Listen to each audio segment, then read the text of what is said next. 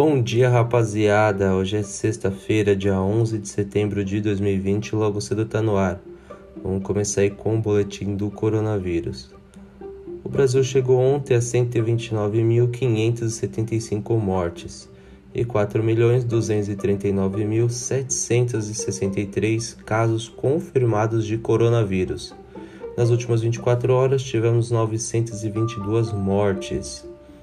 A voluntária que apresentou reações durante os testes da vacina da AstraZeneca contra a Covid-19 é uma mulher britânica que não faz parte do grupo placebo e recebeu de fato uma dose do imunizante, disse ontem o presidente da farmacêutica AstraZeneca. Os estudos da vacina de Oxford precisaram ser pausados depois que a voluntária apresentou sintomas que podem estar vinculados a uma inflamação rara da medula conhecido como mielite transversa. A 23ª Vara da Justiça do Trabalho proibiu ontem o retorno das aulas no estado do Rio de Janeiro até que docentes e estudantes sejam vacinados contra a Covid-19 ou até que se demonstre de forma concreta, por meio de estudo técnico ou de outro modo, que não há risco aos alunos, professores e à sociedade. A decisão estava relacionada a uma ação ajuizada pelo Sindicato dos Professores do município do Rio e região.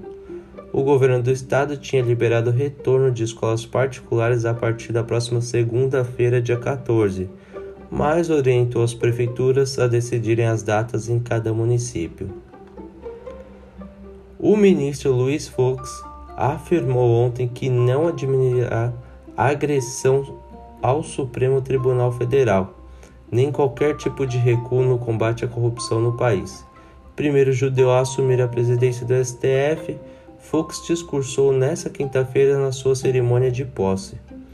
O ministro substituirá Dias Toffoli no comando do tribunal pelos próximos dois anos e também presidirá o Conselho Nacional de Justiça. A ministra Rosa Weber é a nova vice-presidente do STF.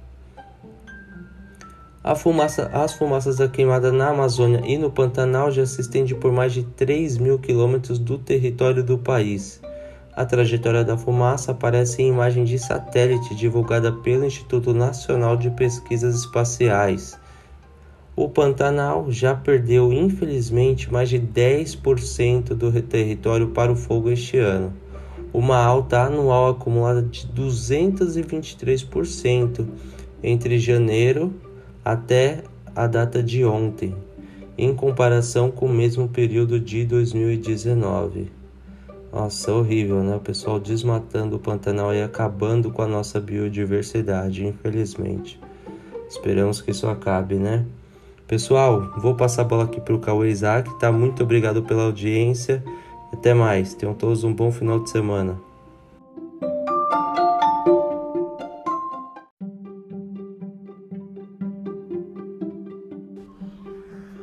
Bom dia, rapaziada. Logo cedo tá no ar.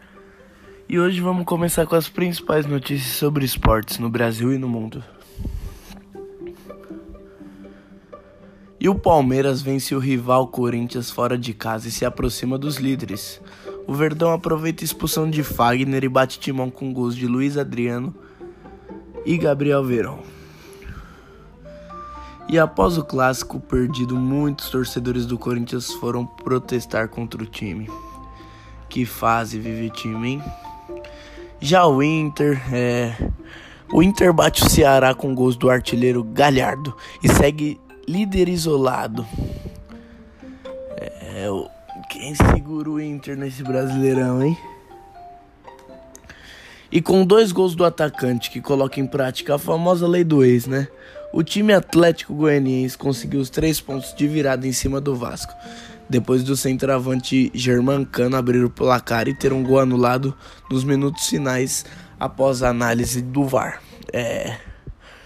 O VAR é odiado e amado, amado por muitos, e odiado por muitos também. E com Alisson inspirado, o Grêmio bate o Bahia encerra jejum na Série A.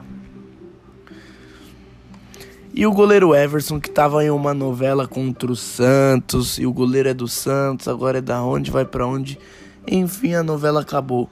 O Everson é anunciado pelo Atlético Mineiro e assina até 2022. O goleiro se torna o 17º reforço do clube em 2020. Esse foi mais um Logo Cedo com Cauê Isaac. Tenham um bom dia.